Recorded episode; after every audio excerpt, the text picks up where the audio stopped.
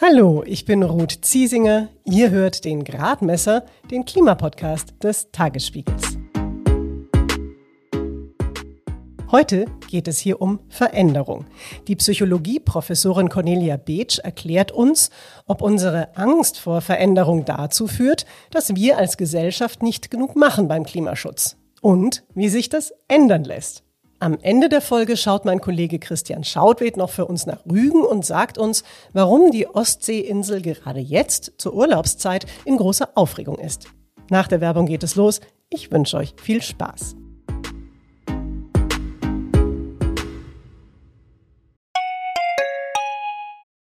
Wie geht es weiter mit der Europäischen Union? Präsidentschaftswahlen in den USA, EU-Parlamentswahlen, geopolitische Krisen und wirtschaftliche Schwierigkeiten. Wir suchen Lösungen für diese Herausforderungen. Am 19. und 20. März auf der digitalen Europakonferenz von Handelsblatt, Die Zeit, Tagesspiegel und Wirtschaftswoche.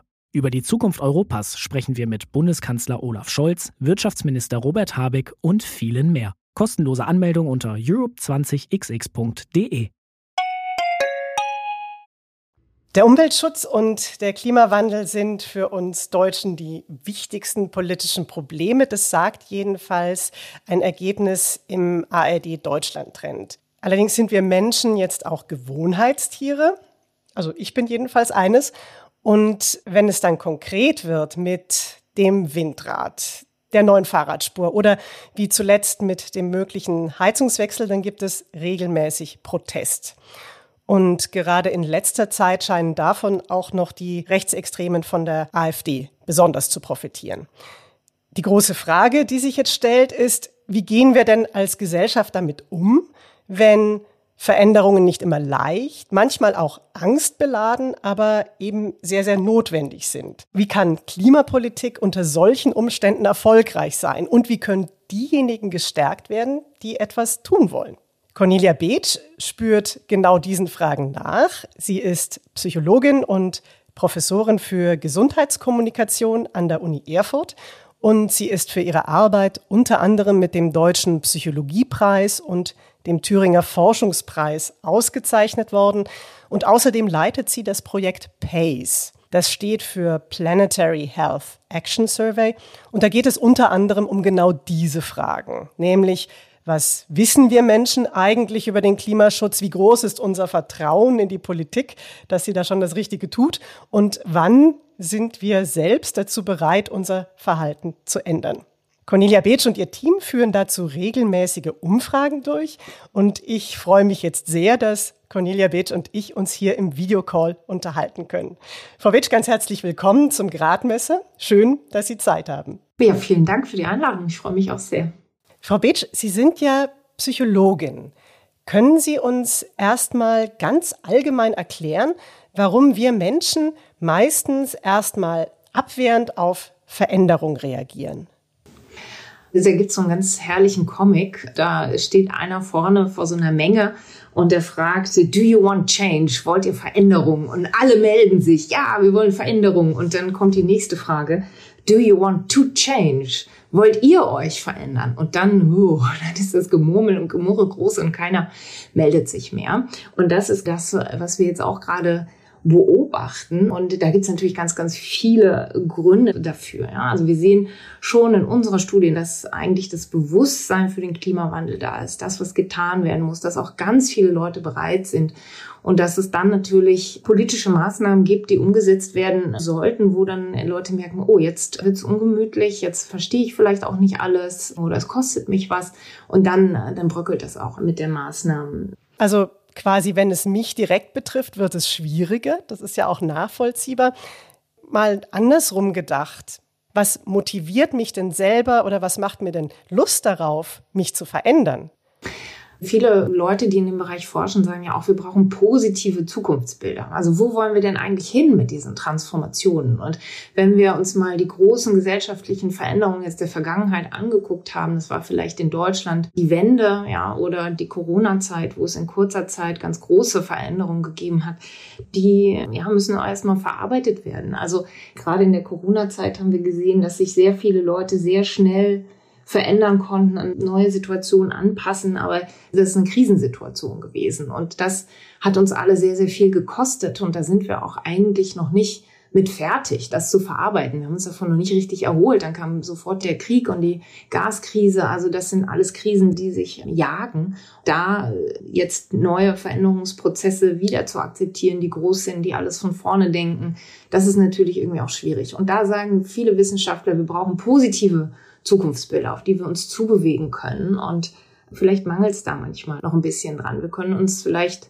nicht vorstellen, wie Innenstädte aussehen, wenn da weniger Autos drin sind, dass das vielleicht auch ganz toll ist. Und wir können uns aber vielleicht ganz gut vorstellen, wie das ist, wenn wir keinen Wocheneinkauf mit dem Auto machen können. Das ist nämlich sehr mühselig und lästig und vielleicht auch gar nicht möglich aus unserer heutigen Sicht.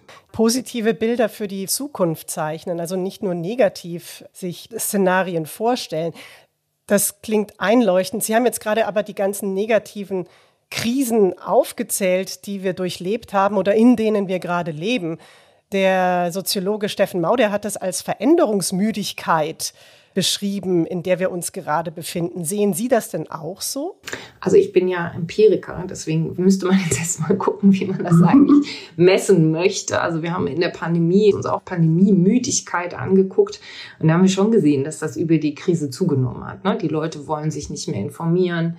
Also wir sehen schon, dass die Leute sich zu dem Klimathema informieren und dass viele Maßnahmen eigentlich gut akzeptiert sind und dass es eigentlich viele Ansatzpunkte gibt, wo man eigentlich was machen könnte. Es gibt natürlich Dinge, die sind nicht so gut akzeptiert, aber da kann man sich ja dann auch fragen, wie kann man das vielleicht zusammenpacken? Also gibt es vielleicht Maßnahmenbündel, wo man sagt, wir packen Dinge, wo die Leute was bekommen, zusammen mit äh, Dingen, wo sie was hergeben. Also ein Beispiel, von dem ich mal gehört habe, war Barcelona zum Beispiel, wo die Stadt gesagt hat, wenn ihr auf 10.000 Autos verzichtet, dann machen wir den öffentlichen Nahverkehr kostenlos. Und das hat wohl relativ gut geklappt, von dem, was ich gehört habe. Sie haben jetzt gerade angesprochen, dass eigentlich nach wie vor die Bereitschaft hoch ist für Klimaschutz und auch für Klimaschutzmaßnahmen. Ich habe mir Ihren Survey angeguckt und glaube daraus zu lesen, dass diese Bereitschaft aber sinkt oder dass da zumindest irgendwas sich verändert hat seit dem vergangenen Jahr. Denn im vergangenen Juli, da haben nur 18 Prozent gesagt, dass ihnen die Klimaschutzmaßnahmen zu weit gehen. Und jetzt im Mai waren das dann 27 Prozent. Also es waren neun Prozentpunkte mehr. Und die Zahl derjenigen, die quasi in der Befragung gesagt hat, die Klimaschutzmaßnahmen, die wir hier so haben in Deutschland, die gehen nicht weit genug, die ist dann zurückgegangen. Und da frage ich mich, was ist denn da passiert in den vergangenen zwölf Monaten? Also was hat sich da verändert? Also prinzipiell sehen wir erstmal, dass das eigentlich relativ stabil ist. Wenn wir das auf der Ebene einzelner Maßnahmen angucken, tut sich da eigentlich relativ wenig. Also auch wenn das Tempolimit stark diskutiert wird, hat sich da relativ wenig verändert. Zum Beispiel, das könnte jetzt vielleicht schon ein Effekt sein von einzelnen Maßnahmen, wie, weiß ich nicht, im Heizungsgesetz oder so, dass die Leute verunsichert sind und auch erstmal sagen, also wenn die Politik sich da nicht einig ist, ist das denn überhaupt effektiv? Ja? Also ich glaube, eins mhm. der wesentlichen Themen, die wir immer wieder sehen, ist, dass es große Unsicherheit gibt, wie effektiv eigentlich solche Maßnahmen sind.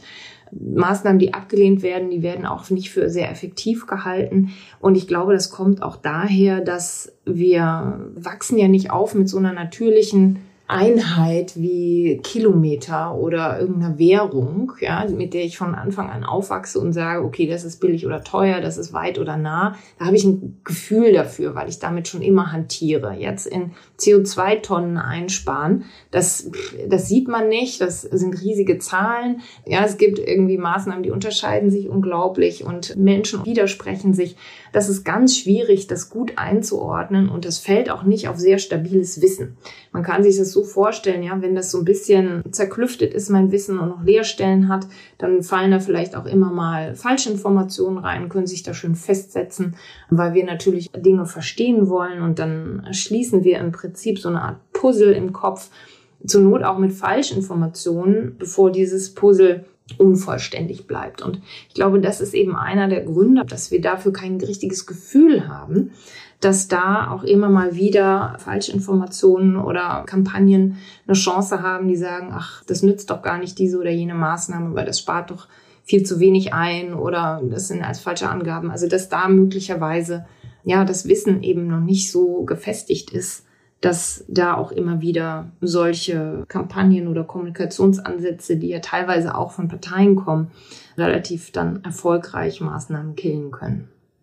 Also ich fasse nochmal zusammen. Sie sagen, wir wissen eigentlich als Gesamtgesellschaft und als Individuen immer noch nicht genügend darüber, was eigentlich der Klimawandel ist, beziehungsweise was konkret dagegen helfen könnte. Da sind wir nicht genügend informiert. Also wir sehen erstmal, dass Wissen relevant ist. Ja, wer mehr weiß, der findet auch es wichtiger, was zu tun gegen den Klimawandel. Aber ganz viele dieser Maßnahmen und worüber dann ganz konkret geredet wird, ist ja unglaublich voraussetzungsstark. Und die PolitikerInnen, die lassen sich natürlich von den Wissenschaftlern, von den Ingenieuren und so weiter ganz intensiv beraten und wissen wirklich innerhalb von kürzester Zeit wahnsinnig intensiv darüber Bescheid und sehr detailliert. Und das berichten sie dann auch so. Und ich glaube, dass da viele dann nicht mehr mitkommen. Ja? Also dass da nicht mehr gut verstanden wird, worum geht's eigentlich und wie ist das einzuordnen. Und ich glaube, dass da einfach ja so eine grundsätzliche Klimabildung, will ich es jetzt vielleicht mal nennen, notwendig wäre, um das selber gut einzuordnen. Und wir sehen auch, dass gar nicht alle an dem Thema interessiert sind. Ja? Einer von fünf Leuten sagt, das Thema macht mir nur schlechte Laune und ich vertraue denen, die kommunizieren sowieso nicht. Das heißt, die Leute suchen sich jetzt auch nicht zwingend selber diese ganzen Informationen zusammen. Und das trägt natürlich auch noch dazu bei, dass da auch wilde Sachen entstehen können. Hm. In Ihrer Studie gucken Sie sich ja auch an, was die Menschen dazu bringt, ins Handeln zu kommen oder auch wie hoch die Handlungsbereitschaft ist. Und so wie ich das verstanden habe, sagen Sie ja aber auch, Wissen allein reicht nicht aus. Was braucht es denn noch?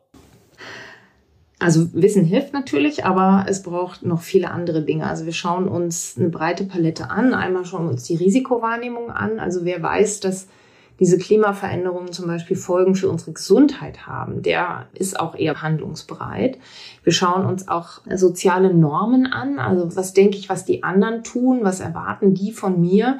Und das ist natürlich ein ganz relevanter Aspekt. Ne? Wir sind als Menschen soziale Wesen und was wir hier finden, hat mich eigentlich überrascht, weil wir fragen dann zum Beispiel, also Ernährung ist ja ein Bereich, wo wir sehr viel tun können fürs Klima und fragen dann, was glauben Sie denn, sind Leute bereit, ein bisschen mehr Pflanzen und weniger Tiere zu essen? Wir fragen nicht vegetarisch oder vegan und gar keine Tiere, sondern einfach nur eine Verschiebung.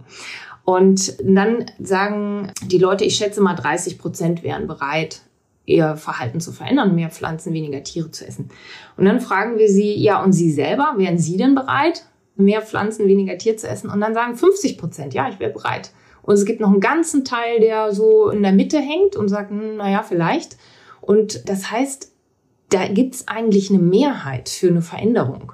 Ja? Und es gibt nur einen kleineren Teil, der das wirklich ablehnt. Und es gibt in der Mitte noch Leute, die da auch noch erreichbar sind. Und diese, ich sage jetzt mal einfach Mehrheit, weiß nicht, dass sie die Mehrheit ist, sondern es, sie unterschätzt das, dass sie eigentlich in guter Gesellschaft ist. Und das finde ich ist noch was ganz Wichtiges und ein Hebel, der, glaube ich, noch zu wenig genutzt wird. Es gibt viele, die bereit sind, die was tun wollen, auch, weiß ich nicht, die sich zusammentun in Gemeinden und Solarprojekte starten, gemeinsam Projekte wuppen wollen oder sich auch selber engagieren wollen. Und da ist die Frage, wie kann man die füreinander sichtbar machen, dass sie merken, okay, wir sind eigentlich Teil einer größeren Bewegung, wir sind viele. Und wie kann man die unterstützen und auf dem Weg dahin möglichst viele Hürden aus dem Weg räumen. Ich sage jetzt mal im Bereich Solar für Gemeinden oder Windräder oder was auch immer. Ne? Also wie kann man die unterstützen, die Lust haben, was zu machen, ohne dass wir in so ein, die einen und die anderen 2G, 3G, die einen dürfen shoppen mit geimpft und die anderen nicht, ohne dass wir dahin kommen. Dass wir nicht wieder diese gesellschaftliche Spaltung begießen und wachsen lassen. Es gibt nun mal unterschiedliche Gruppen in der Gesellschaft und die, die wollen unterschiedliches, aber wie kann man quasi die, die bereit sind, bei dieser Transformation schon mal einen Schritt weiter zu gehen, wie kann man es denen möglichst einfach machen? Wie geht es weiter mit der Europäischen Union? Präsidentschaftswahlen in den USA, EU-Parlamentswahlen, geopolitische Krisen und wirtschaftliche Schwierigkeiten. Wir suchen Lösungen für diese Herausforderungen. Am 19. und 20. März auf der digitalen Europakonferenz von Handelsblatt, Die Zeit, Tagesspiegel und Wirtschaftswoche. Über die Zukunft Europas sprechen wir mit Bundeskanzler Olaf Scholz, Wirtschaftsminister Robert Habeck und vielen mehr. Kostenlose Anmeldung unter europe20xx.de. Sie haben jetzt gerade das Impfen angesprochen und die verschiedenen Gs, die es gab. Das machen Sie, glaube ich, nicht ohne Grund, denn Sie waren ja Mitglied im Corona-Expertinnenrat der Bundesregierung und das war ja eben auch eine Krise, die sehr viel verändert hat und die vor allem gezeigt hat, wie zerstörerisch Angst sein kann. Und da ist klar geworden, wie wichtig Kommunikation ist, damit Menschen Vertrauen haben, dass die politischen Maßnahmen, die sie dann da befolgen müssen, eben sinnvoll sind. Was könnte denn da unsere Regierung in der Klimakrise noch besser machen? Der direkte Bezug zu dem, was ich gesagt habe, eben ist natürlich, dass man sich anschaut, wo sind denn vielleicht Hürden, die es Leuten schwer machen, sich klimagesund zu verhalten. Also wo sie was für ihre Gesundheit und das Klima tun können. Das kann kommunal anfangen mit Fahrradwegen, so ganz banal, sage ich mal. Ne? Man soll ja klimagesundes Verhalten einfach machen, also das ist die sogenannte Selbstwirksamkeit. Wenn ich will, dann kann ich. Ähm, und da gibt es ganz oft Faktoren in der Umwelt, die das verhindern. Und das ist, denke ich, was, wo man ansetzen kann. Man kann immer an der Kommunikation ansetzen, also die sozialen Normen, über die wir gerade gesprochen haben. Wie können wir die Leute, die Lust haben mitzumachen, füreinander sichtbar machen? Aber natürlich auch, wie kann man es gut erklären?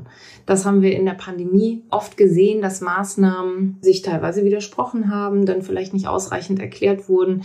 Wie kann man dafür sorgen, dass die Information jeden erreicht? Nicht die Frage, wie findet der Bürger die Information, sondern wie findet die Information den Bürger. Und kann man da, so wie für Gesundheit, eigentlich eine Stelle haben, deren Aufgabe es ist, jeden Bürger zu erreichen mit den wichtigsten Klimafakten. Dass wir ein Wissen aufbauen, was nicht ganz so zerklüftet ist, was wissenschaftlich fundiert ist, worauf man aufbauen kann und auch mit politischen Maßnahmen in Bezug darauf dann erklären kann. Ich glaube, das ist nicht ganz unwichtig. Sowas gibt es in Deutschland nicht niemand, der hauptamtlich genau dafür zuständig ist. Es gibt das UBA, das Umweltbundesamt soll da in diese Richtung, glaube ich, jetzt noch sehr viel mehr machen. Das ist sicher eine gute Idee. Ja? Also wirklich mit der Frage, welche Zielgruppen müssen eigentlich womit erreicht werden? Was wissen die Leute? Was wissen sie noch nicht? Das kann hier sicherlich hilfreich sein. Ich weiß nicht, ob ich mich damit jetzt zu weit aus dem Fenster lehne für Ihren Geschmack, aber ich frage mich, ob die Regierung im Moment sogar eher davor zurückschreckt, klar zu kommunizieren, was die Klimakrise betrifft und was eigentlich notwendig wäre und richtig wäre zu tun. Das weiß ich nicht. Ich kann ja nicht in deren Köpfe gucken. Aber im Moment ist es sicherlich gerade eine ziemlich komplizierte Situation für jedwede Art der Entscheidung, Maßnahme, Kommunikation. Sie ist ähm, relativ zerklüftet, würde ich sagen. Es sagen ja selbst Expertinnen und Experten, die von der Bundesregierung selbst extra dafür eingesetzt worden sind, dass unsere Klimaschutzmaßnahmen nicht reichen und dass die Bundesregierung die eigenen Ziele die man sich gesetzt hat zur Reduzierung von Treibhausgasen bis 2030, dass man die um gigantische 40 Prozent verfehlen wird, wenn wir so weitermachen wie bisher.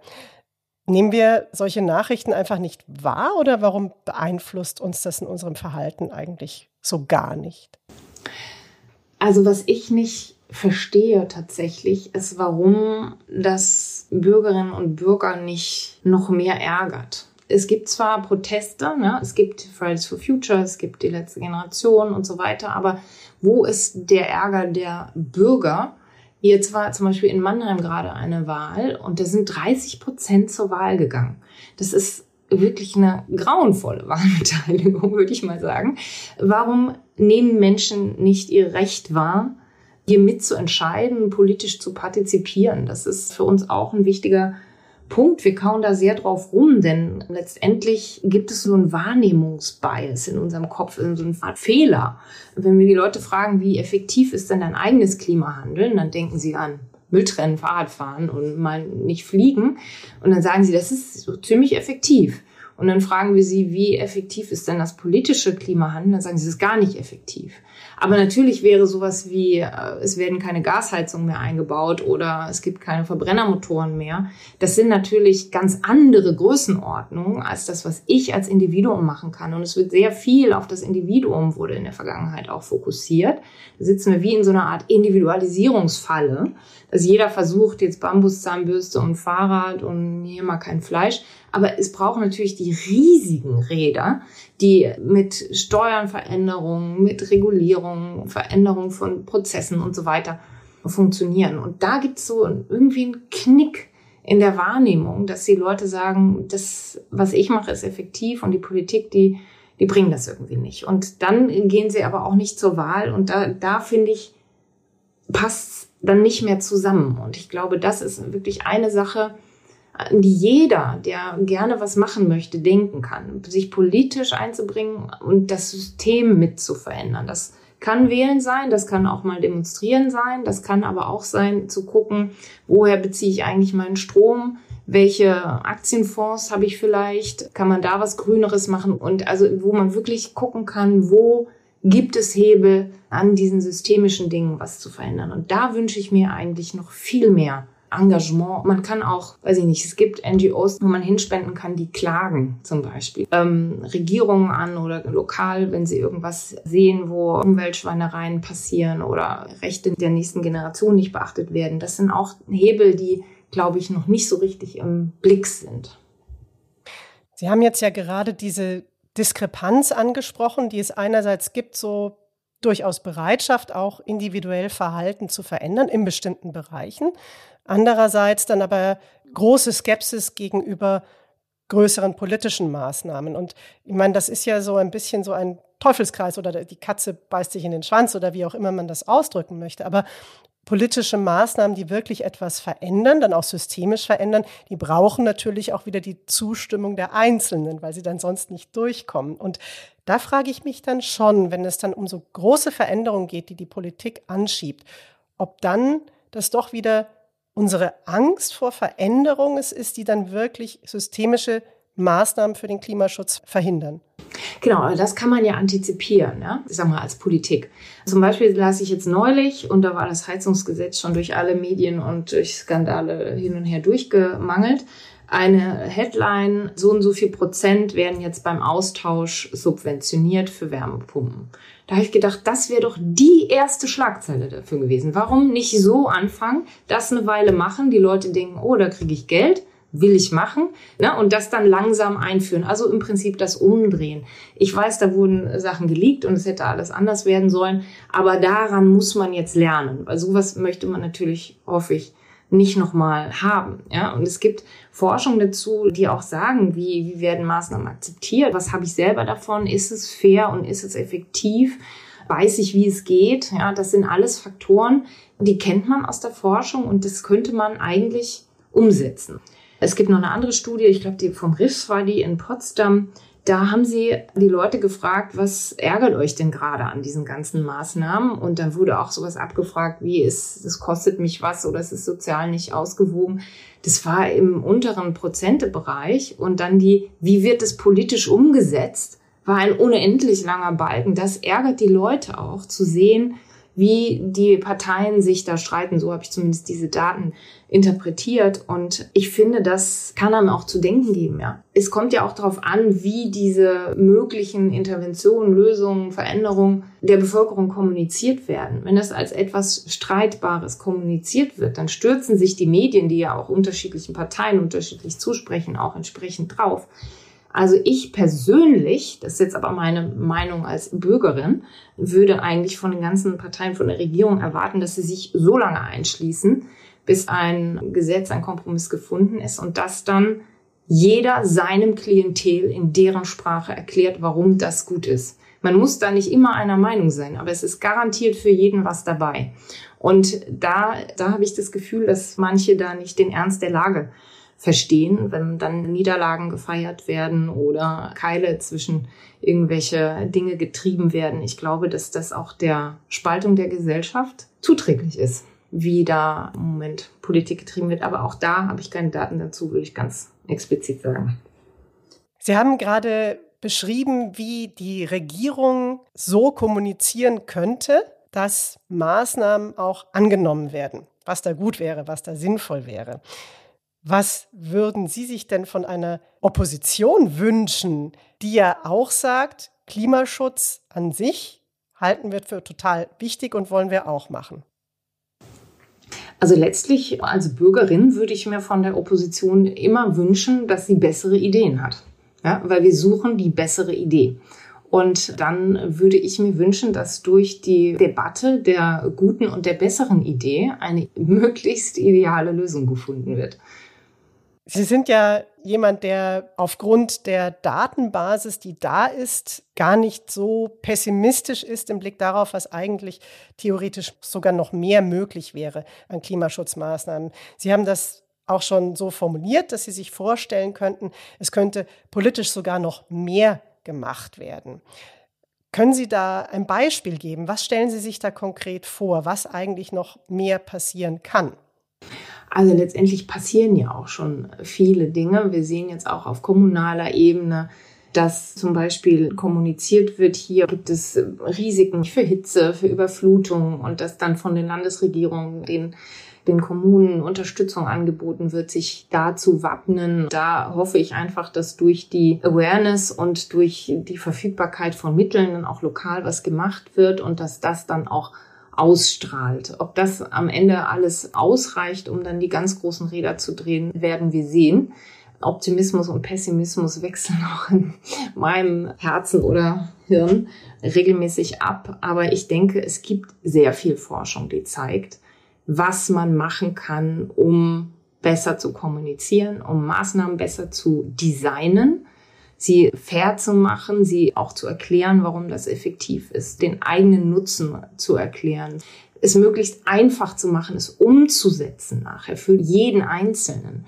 Auch bei Corona hatten wir jetzt nicht, was jetzt Verhalten verstehen und Verhalten verändern angeht, diesen psychologischen Kommunikationsbereich ist kein riesen Wissensdefizit, aber wir haben ein unglaubliches Anwendungsdefizit.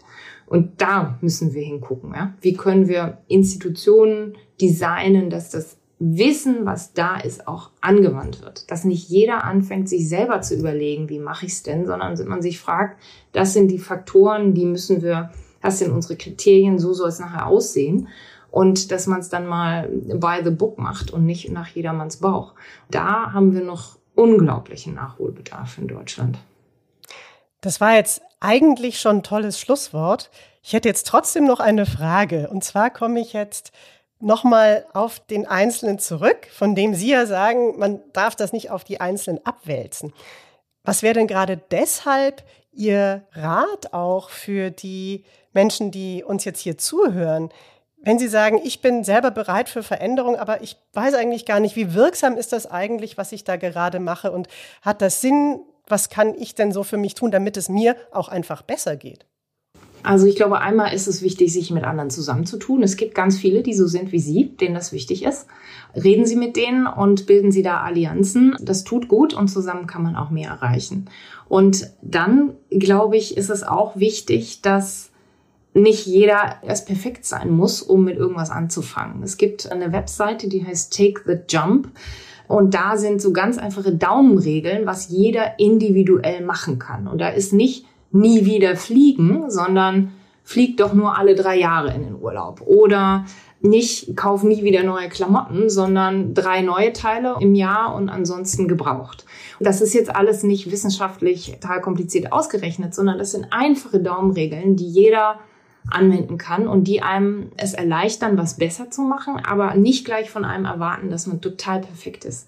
Und das sind sechs verschiedene Sachen. Das sechste ist Change the System, veränder das System. Also geh wählen, versuche mit Politikern zu reden, guck an, habe ich Ökostrom, kann ich meine Bank vielleicht wechseln, wo kann ich vielleicht noch was tun, dass das System merkt, da sind viele, die wollen das eigentlich anders. Und ich glaube, das sind ganz gute Daumenregeln, denn auch wenn ich sage, wir sollen nicht alles aufs Individuum abwälzen, ist natürlich das Individuum super zentral. Natürlich hängt es davon ab, was wir alle tun, aber wir sind auch ein Teil des Systems und da müssen wir hinwirken, damit eben die großen Veränderungen ins Rollen kommen.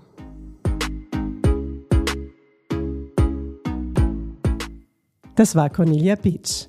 Den Link zur Website Take the Jump, die sie empfohlen hat, stelle ich euch in die Show Notes. Da findet ihr noch andere hoffentlich nützliche Links, unter anderem zu den Umfrageergebnissen von PACE. Ja, und jetzt geht es wie angekündigt in die Ostsee, auf die Insel Rügen. Ganz kurz vor der Sommerpause haben nämlich Bundesregierung und Bundesrat beschlossen, dass dort ein schwimmendes Flüssiggasterminal installiert werden soll. Und zwar im Fährhafen Mukran, der gehört zur Stadt Sassnitz. Um dieses geplante Flüssiggasterminal gibt es jetzt große Aufregung, zum Beispiel bei der deutschen Umwelthilfe und bei Teilen der Grünen.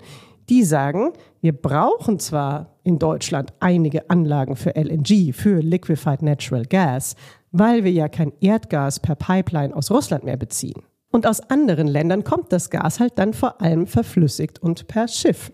Aber, sagen die Klimaschützenden, wir brauchen nicht so viele Anlagen, denn wir wollen ja perspektivisch gar keines und schon bald immer weniger Erdgas verbrauchen. Protest gegen die geplante Anlage auf Rügen kommt aber auch aus der Landesregierung von Mecklenburg-Vorpommern. Und in Schwerin ist Manuela Schwesig SPD-Ministerpräsidentin, eigentlich eine Parteifreundin von Kanzler Olaf Scholz, der das Terminal unbedingt will. Und ganz rechts außen protestieren die Extremisten von der AfD gegen das Projekt. Eine erstaunliche Mischung. Mein Kollege Christian Schautwed verfolgt die Diskussion für den Tagesspiegel Background Energie und Klima. Ich habe ihn gefragt, Christian, was ist denn da los auf Rügen? Viele, die jetzt zuhören, werden den Strand von Prora auf Rügen kennen. Es ist der längste und wirklich einer der schönsten Sandstrände der Insel. Am südlichen Ende liegt das Ostseebad Binz, am nördlichen liegt der Fähr- und Industriehafen Mukran.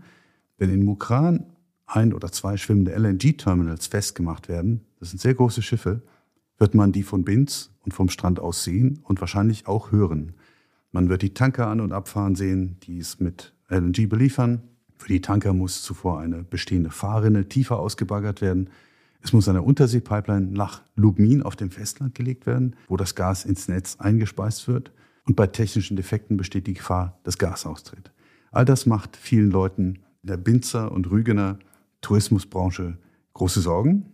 Sie glauben, dass weniger Feriengäste kommen, es gibt eine Initiative von Bürgermeistern gegen das Projekt und es gibt diverse Klageankündigungen. Es gibt aber auch andere, zum Beispiel für die Stadt Sassnitz ist der benachbarte Hafen Mukran ein Wirtschaftsfaktor. Von Mukran aus wurden Teile der Nord Stream Pipelines gebaut, von da aus werden Windparks in der Ostsee gebaut und gewartet. Für Sassnitz ist der Tourismus weniger wichtig. Der Ort könnte vom LNG-Business also durchaus profitieren. Die Landesregierung wiederum will das Projekt nicht verhindern, aber sie will so viel Strukturhilfe vom Bund für das ganze Bundesland herausholen wie möglich. Das ist also eine sehr bunt gemischte Gemengelage. Wenn man sich jetzt anguckt, was die AfD da zu tun hat, dann ist mir aufgefallen, die glaubt ja nicht an den Klimawandel, die Partei. Und eigentlich wehrt sie sich ja normalerweise, in Anführungszeichen, mit Händen und Füßen, wenn es um den Ausstieg aus Öl und Gas geht. Warum protestiert denn jetzt die AfD gegen das LNG-Terminal oder was bezweckt die AfD mit dem Protest? Die AfD auf Rügen als treibende Kraft hinter den Protesten, das sehe ich bisher nicht. Aber die AfD wird wahrscheinlich versuchen, das Thema zu kapern. Es ist einfach ein gefundenes Fressen. Denn damit kann man super Stimmung machen gegen die Ampelregierung. Ein Hinweis hat die AfD letzte Woche im Bundestag geliefert. Bei der entsprechenden Anhörung im Energieausschuss sprachen verschiedene Leute, die von den Fraktionen als Sachverständige eingeladen wurden. Unter anderem ein besorgter Tourismusunternehmer aus Binz und ihn hatte die AfD eingeladen. Du verfolgst die Debatte um diese LNG-Anlagen ja sehr intensiv, seit Russland die Ukraine angegriffen hat. Gerade im vergangenen Winter war ja auch die Sorge besonders groß, dass uns das Gas ausgehen könnte und dass wir deswegen diese Anlagen unbedingt brauchen. Jetzt ist der vergangene Winter ganz gut über die Bühne gegangen. Brauchen wir die Anlage auf Rügen überhaupt? Das ist die zentrale Frage und zu der gibt es plausible Positionen, aber aus meiner Sicht noch keine abschließende Antwort. Was da ist, sind die Importe aus Norwegen über Pipeline, ähm, Importe via Rotterdam und Seebrügge. Dort kommt das Gas als LNG an, wird regasifiziert und dann durch Pipelines nach Deutschland weitergeleitet. Und es gibt natürlich das Gas, das jetzt über die inzwischen drei deutschen LNG-Terminals hereinkommt. Auf der einen Seite steht jetzt die Bundesregierung, die für die Gasversorgung auf Nummer sicher gehen will. Das bedeutet, bewusst Überkapazitäten aufzubauen als Puffer, zum Beispiel für den Fall, dass die Pipelines aus Norwegen unterbrochen werden durch Sabotage. Auf der anderen Seite stehen Klimaschützer, Wissenschaftler und auch Teile der Grünen, die sagen, die bestehenden Importkapazitäten für Deutschland reichen aus durch diese Pipelines aus Norwegen, durch die Terminals in Nordwesteuropa und durch die eigenen Terminals. Alles, was jetzt noch geplant wird, steigert das Risiko des sogenannten Lock-in. Das bedeutet, dass einfach Gasinfrastrukturen so lange genutzt werden, dass sich die Investitionen auch wirklich auszahlen, die sehr hoch sind. Und dazu kommt, dass der Markt eigentlich langfristige Verträge begünstigt. Produzenten wie zum Beispiel Katar wollen, haben Interesse, mehrjährige Verträge abzuschließen und bieten dafür bessere Konditionen. Mein Kollege Christian Schautwed war das zum Streit um das Flüssiggasterminal auf Rügen. Vielleicht macht ihr ja auf der Insel Sommerurlaub oder ihr wohnt dort. Dann schaut doch mal in Mukran vorbei und schickt mir Fotos vom Hafen an gradmesser.tagesspiegel.de. Und wenn ihr wollt, was mich natürlich sehr freuen würde, dann hören wir uns am 28. Juli wieder. Da ist dann Klimaforscher Hans-Otto Pörtner zu Gast, der auch den sechsten Sachstandsbericht des Weltklimarates mit koordiniert hat. Abonniert den Gradmesser am besten, dann verpasst ihr die Folge nicht. Ich danke euch sehr für euer Interesse und meinem wunderbaren Kollegen Michael Reinhardt danke ich für seine Unterstützung. Mein Name ist Ruth Ziesinger. Alles Gute und bis zum nächsten Mal.